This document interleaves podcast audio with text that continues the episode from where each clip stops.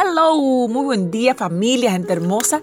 Gracias por sintonizar su espacio de la palabra de Dios. Leemos en Lucas capítulo 12, verso 13 al 20.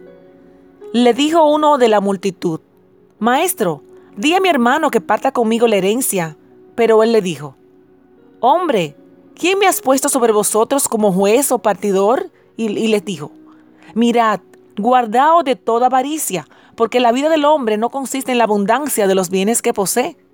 También les refirió una parábola diciendo, la heredad de un hombre rico había producido mucho, y él pensaba dentro de sí diciendo, ¿qué haré?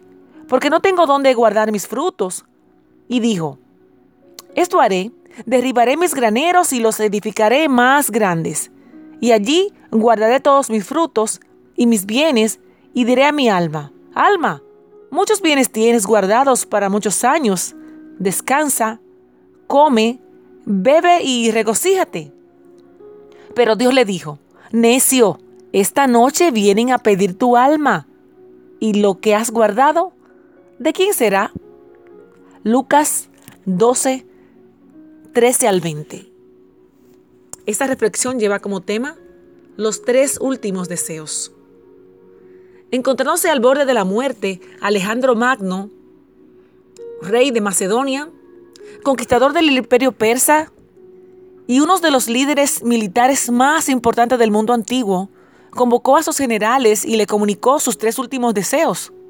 Primero, que su ataúd fuera transportado por los más eminentes médicos de la época. Dos, que fueran esparcidos por el camino hasta su tumba los tesoros que había conquistado plata, oro y piedras preciosas. Y tres, que sus manos quedaran balanceándose en el aire, fuera del ataúd, a la vista de todos.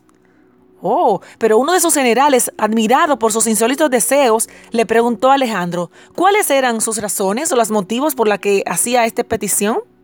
Y él respondió, primero, quiero que los más eminentes médicos carguen mi ataúd para mostrar que ni ellos tienen ante la muerte el poder de curar.